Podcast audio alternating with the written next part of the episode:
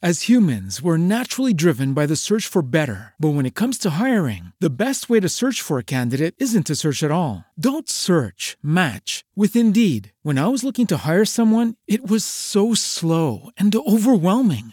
I wish I had used Indeed. If you need to hire, you need Indeed. Indeed is your matching and hiring platform with over 350 million global monthly visitors, according to Indeed data, and a matching engine that helps you find quality candidates fast. Ditch the busy work. Use Indeed for scheduling, screening, and messaging so you can connect with candidates faster. And Indeed doesn't just help you hire faster. 93% of employers agree Indeed delivers the highest quality matches compared to other job sites, according to a recent Indeed survey. And listeners of this show will get a $75 sponsored job credit to get your jobs more visibility at Indeed.com slash podcast. That's Indeed.com slash podcast. Terms and conditions apply.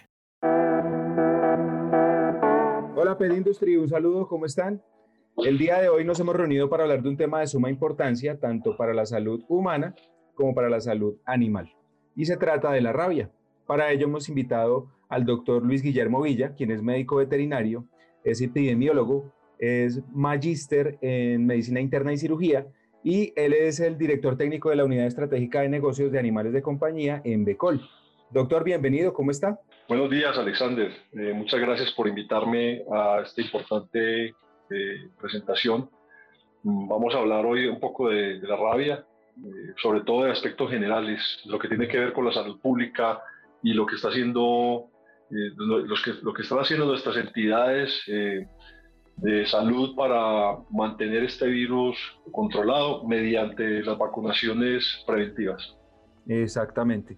Y pues eh, a propósito de, la pandemia que estamos enfrentando, precisamente esta lucha es mancomunada tanto desde la medicina humana como la medicina veterinaria, eh, reafirmando el concepto de una salud, de One Health, de cómo todo se ve estrechamente relacionado y con el medio ambiente, pues somos uno solo. Eh, ante esto yo quisiera preguntarle, doctor, en Colombia, ¿quiénes son los protagonistas en esta lucha contra la rabia? Eh, cuáles son las entidades que están vinculadas y por supuesto preguntarle también por el papel que ha cumplido Becol en, en este, en este trabajo tan fuerte. ¿Cómo no, Alexander? Eh, las entidades principales eh, que tenemos en Colombia para la lucha en contra del, del virus de la rabia está como principal promotora el Ministerio de Salud con sus jornadas de vacunación masivas para perros y gatos esta las lleva a cabo utilizando eh, como intermediarios las ETS, o sea, las entidades territoriales de salud que se encargan de recepcionar el biológico, distribuirlo y proceder a la vacunación masiva de, estos ejemplares. En cuanto a sanidad animal, eh, tenemos el Instituto Colombiano de Agropecuario ICA, que viene realizando unos programas de erradicación de la enfermedad en zonas rurales donde eh, el virus es endémico. También se, se realiza mediante vacunaciones eh, por ciclos. Y como actor secundario, eh, es, muy, es muy importante resaltar que nuestra empresa de sea es la productora del biológico que se utiliza para estas jornadas. Cuando se usa en perros es el Radican, perros y gatos, y cuando se utiliza para ganadería hay dos eh, presentaciones, está el Ravigan y está el Aftogan Rabia. Este virus, como lo hemos podido ver eh, en algunas cifras que nos han compartido entidades como el Ministerio de Salud, parece que en Colombia, pues en comparación de, otras, de otros países, pues estamos bien, estamos, tenemos unas cifras positivas. Eh, de todas formas, eso no significa que tengamos que descuidar el trabajo que se hace, pero yo quisiera saber de parte de ustedes, ¿Cómo ven el impacto de esta enfermedad sobre Colombia? Pues el impacto de la enfermedad ha disminuido mucho, sustancialmente, décadas, décadas de trabajo mancomunado. Se ha logrado minimizar el efecto del virus eh, en las comunidades. Es así como la concientización de estas eh, ha logrado que las personas que tienen mascotas sean cada vez más receptivas a las campañas y entonces por ello eh, concurran masivamente a la vacunación de, sus perros y sus gatos para prevenir precisamente el contagio de esta enfermedad. Eh, además, las campañas que realizan las instituciones responsables del control del virus eh, ha logrado mantener pues, la, enfermedad limitada o contenida por muy, largo, muy largos periodos, con lo cual eh, cuando se ve una, un brote de esta, sobre todo en humanos, eh, inmediatamente se activan todos, todas las alarmas epidemiológicas para eh, mantener contenida este y que no, no, no, trascienda. Entonces ha sido, el impacto ha sido muy, muy importante. En Colombia sobre todo hemos tenido muy buenos resultados. Doctor, como usted lo mencionaba, Becol y también viene a la conversación el tema de la inversión en, la ciencia, en los científicos, en la tecnología para desarrollar estos biológicos, pues Becol, Becol es un ejemplo, es un ejemplo de, cómo en Colombia se puede hacer ciencia, se puede hacer investigación y se pueden producir biológicos. Eh, ¿cómo, ¿Cómo ha sido históricamente la participación de Becol? Porque entendemos que ha sido una compañía que tiene que ver con la historia de Colombia y la lucha contra la rabia. Así es, Alexander. Eh, todo esto empezó eh, históricamente hablando en 1986 por transferencia tecnológica del Instituto Armand Frappier, ubicado en Quebec, Canadá, que es uno de los 30 o más institutos que existen en todo el mundo, cuya sede principal es el Instituto Pasteur en Francia. Eh, se trajo la tecnología para la, la, producción de la vacuna antirrábica en Colombia. Eh, además, en el 87, Becol S.A., en conjunto con tres instituciones de orden internacional como son la OMS, el Instituto Nacional de Salud de Holanda y la Fundación Rockefeller, eh, inició la construcción de la planta para la producción del biológico. Eh, inicialmente se llevó a cabo un piloto. este piloto de, este piloto se mm, elaboraron algunas dosis de vacuna antirrábica y humana y, animal. La vacuna antirrábica posteriormente se dejó de, humana se dejó de producir y se continuó ya con la producción de vacuna animal.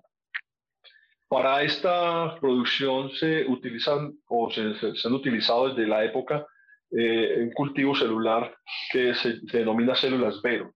Estas células Vero eh, son células de riñón del mono verde africano. Eh, además, eh, adicionado a esto, vienen, vienen unos microportadores que son unos, unas esferas microscópicas avaladas por la OMS, en donde crecen, eh, o sea, adhieren y crecen las células y se replican para así que los virus puedan infectarlas y, y, reproducirse o replicarse mejor. Bueno, em, ¿Cuál es la ventaja de estas células? La ventaja de estas células es que tienen una alta pureza y con ello eh, la vacuna como tal, una vez producida y aplicada, eh, tiene una menor reactividad en el individuo. Entonces las reacciones postvacunales son mucho menores. Ok, perfecto. Bueno, y de esa historia que, que Becol ha sido protagonista en, en Colombia, eh, pueden quedar muchos aprendizajes, ¿no? Eh, digamos que hablando de los, de los actores que tienen que trabajar en esta lucha, que por un lado está el Estado, por el otro lado aparece un personaje muy importante que es el médico veterinario, y al final pues de la cadena está las familias que tienen animales de compañía. Nosotros en las conversaciones que hemos tenido hemos visto que ahí pareciera que las entidades están cumpliendo bien el trabajo, están 100% cubierto lo que se puede hacer y lo que se ha visto que funciona, que tiene que ver mucho con lo que el doctor dice que es la concientización, la educación que se hace a toda la cadena. Pero en los tutores de animales de compañía y en los médicos veterinarios hemos sacado algunas posibilidades de mejora. Digamos que en algunos casos se ha visto como eh, no se sospecha del virus en la clínica y de pronto se pasan algunos casos eh, el caso más reciente que hubo el año pasado de una tutora de un gato, eh, no hubo sospecha en la, en la clínica veterinaria del virus, por ende no se hicieron las pruebas ni se alertó a la propietaria y pues ella falleció. Entonces nos quedó como esa lección aprendida de que hay que sospechar todo el tiempo. en la clínica veterinaria. Pero también por otro lado en las familias hemos visto cómo, sobre todo en la población de felinos, se, considera que no es, no es importante y no es necesario la vacunación en algunos hogares, no estamos hablando en el 100%. Y también el tema de tener cuidado y respetar la fauna, que digamos que pueden haber, conociendo que el murciélago es eh, uno de los principales eh, transmisores de este virus, eh, en el caso colombiano, no respetar si uno se ve un animal herido, si de pronto sabemos que nuestros animales de compañía pueden llegar a estar jugando en, en, una casa campestre o en alguna situación de pronto de vacaciones con animales que pueden estar infectados, pues tener mucho cuidado y sobre todo pues tener la disciplina de cumplir los ciclos de vacunación. Desde su experiencia, eh, ¿en qué debemos trabajar más en Colombia? ¿En qué eslabón de la cadena se debe reforzar y qué se debe reforzar, doctor? Pues Alexander, tú lo acabas de decir, la educación, la educación al público. Pero la educación no solamente desde el punto de vista de transmisibilidad de la enfermedad de la rabia, sino la, el respeto a la fauna, me lo dijiste. Eh, las personas o el, ser humano considera, o en muchos casos, cree que exterminando ciertas especies se solucionan los problemas. De hecho, el problema como tal no es la especie, sino que es eh, el mal comportamiento del ser humano respecto al medio ambiente. ¿Por qué los murciélagos se han convertido en los transmisores principales? Eh, habitualmente ellos eh, tienen la enfermedad, pueden tenerla, son, son, son portadores eh, y la transmiten de forma espontánea cuando entra en contacto con algún mamífero. Pero cuando el ciclo natural de la enfermedad está contenido donde debe ser, en, el, en su, en su cadena evolutiva, mm, todo tiene un equilibrio y, y, se va, y se van los animales que se van muriendo, se, se, van, se mueren los animales enfermos, eh, la, la, transmisión puede eh, detenerse en algún eslabón de la cadena, pero cuando se rompe el eslabón, por ejemplo, cuando el murciélago, que es hematófago, que es el mayor transmisor, no quiere decir que los otros no lo sean, pueden llegar a serlo, pero el, el hematófago, o sea, el que que se alimenta de sangre de mamíferos, eh, es el que tiene mayor eh, índice de, de, contagio de la enfermedad, eh, es sacado de su hábitat, entonces ahí es donde se desequilibra el sistema y, y vienen los contagios a los, a los pueden ser a los, sobre todo a los rumiantes, a los equinos, los equinos, los rumiantes, los cerdos, etcétera, cuando ellos van a alimentarse de estos. E incluso en los seres humanos también se ha visto. Hace unos años en una comunidad indígena eh, hubo más o menos 10 muertes, recuerdo más o menos, fueron 10 muertes de niños eh, aborígenes porque los estaban, por la noche los murciélagos estaban alimentando de ellos. Entonces terminaron infectados con la rabia y murieron. Pero eso tiene que ver es con el desequilibrio, como le decía inicialmente, del ecosistema. Cuando talan bosques, entonces los eh, animales del bosque tienen que buscar otros lugares para obtener abrigo y para, para obtener alimento.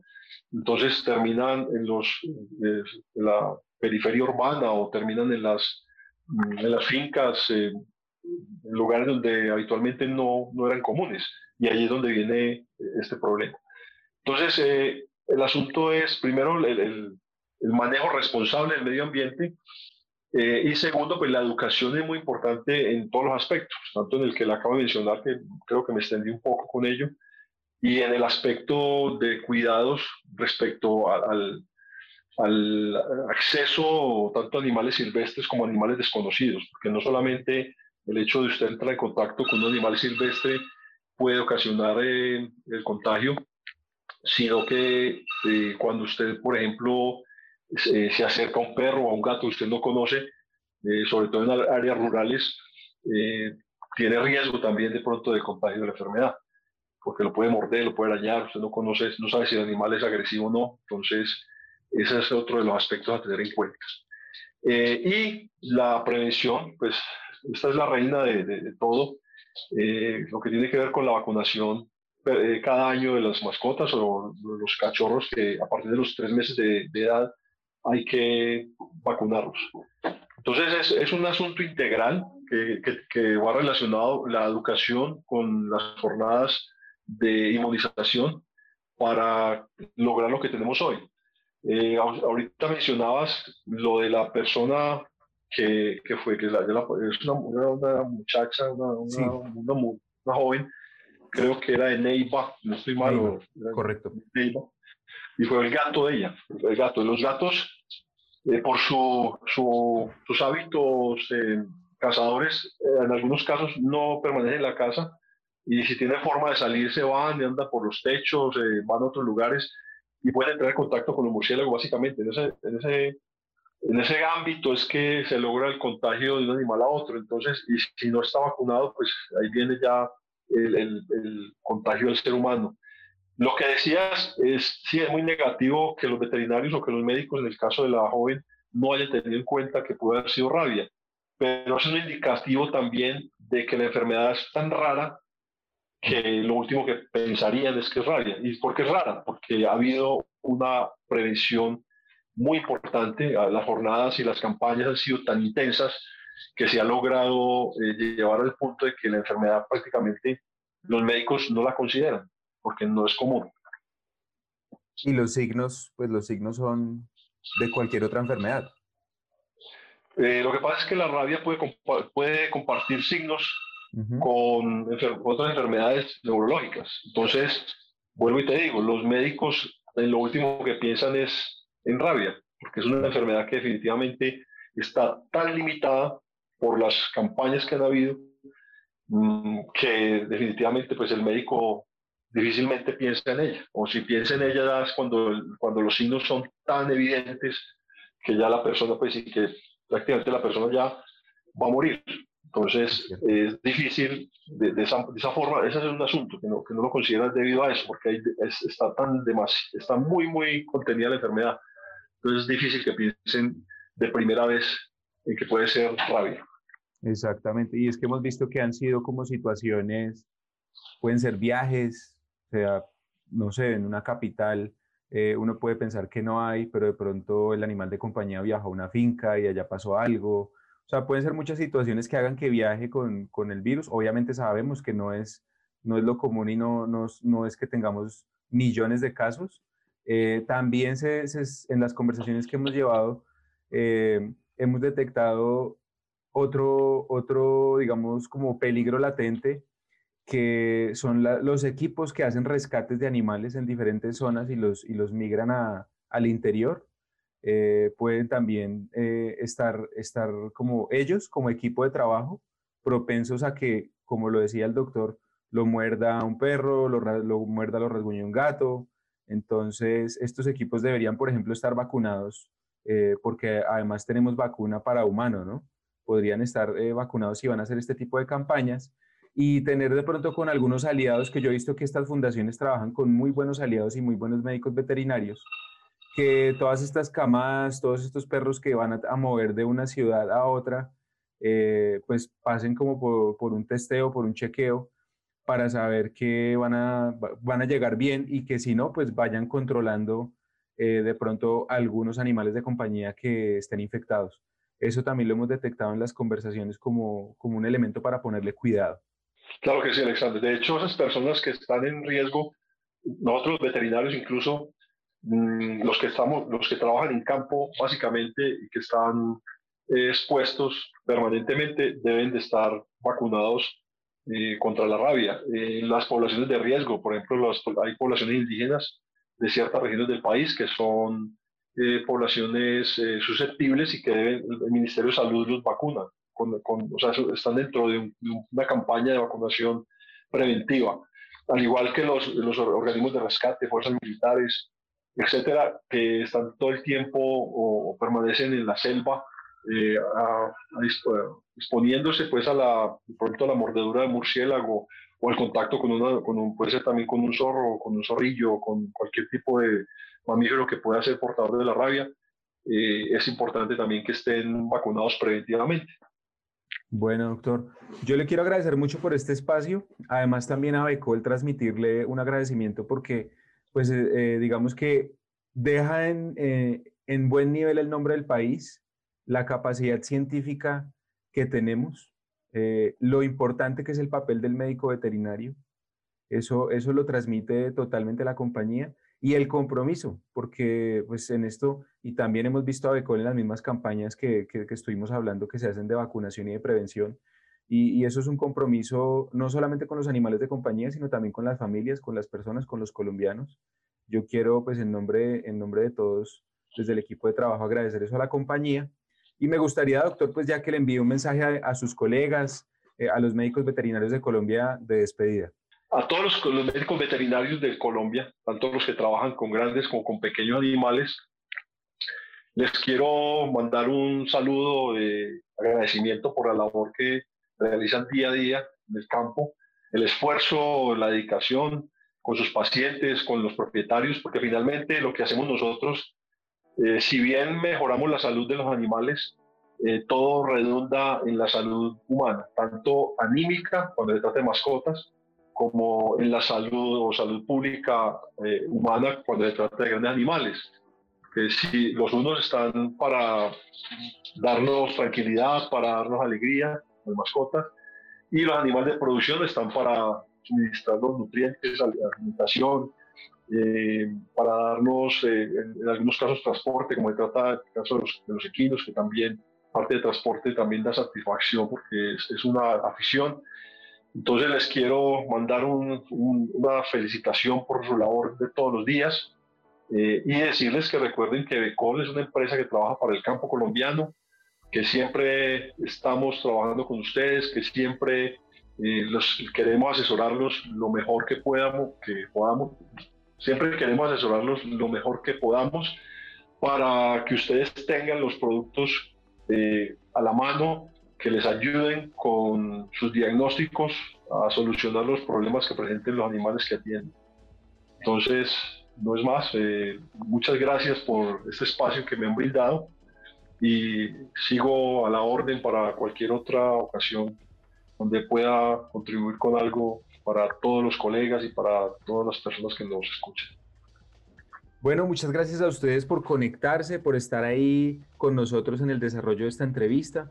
Ya nos quedan ahí varios aprendizajes. Importante la labor que cumplen los médicos y las médicas veterinarias, no solamente en la prevención, sino también en el acompañamiento a las familias, porque hay muchas dudas, hay también muchos mitos y nadie más adecuado que un profesional en salud animal para hacer precisamente el acompañamiento de esto. Bueno, Pet Industry, esto ha sido todo por hoy. Recuerden que pueden suscribirse al servicio de noticias por WhatsApp en el más 57 316 462 4808, donde además si están en Colombia podrán pedir su copia impresa de nuestra revista sin costo. Visiten petindustry.co para más contenido como este y síganos en redes sociales como Pet Industry Mac. Hasta una próxima oportunidad.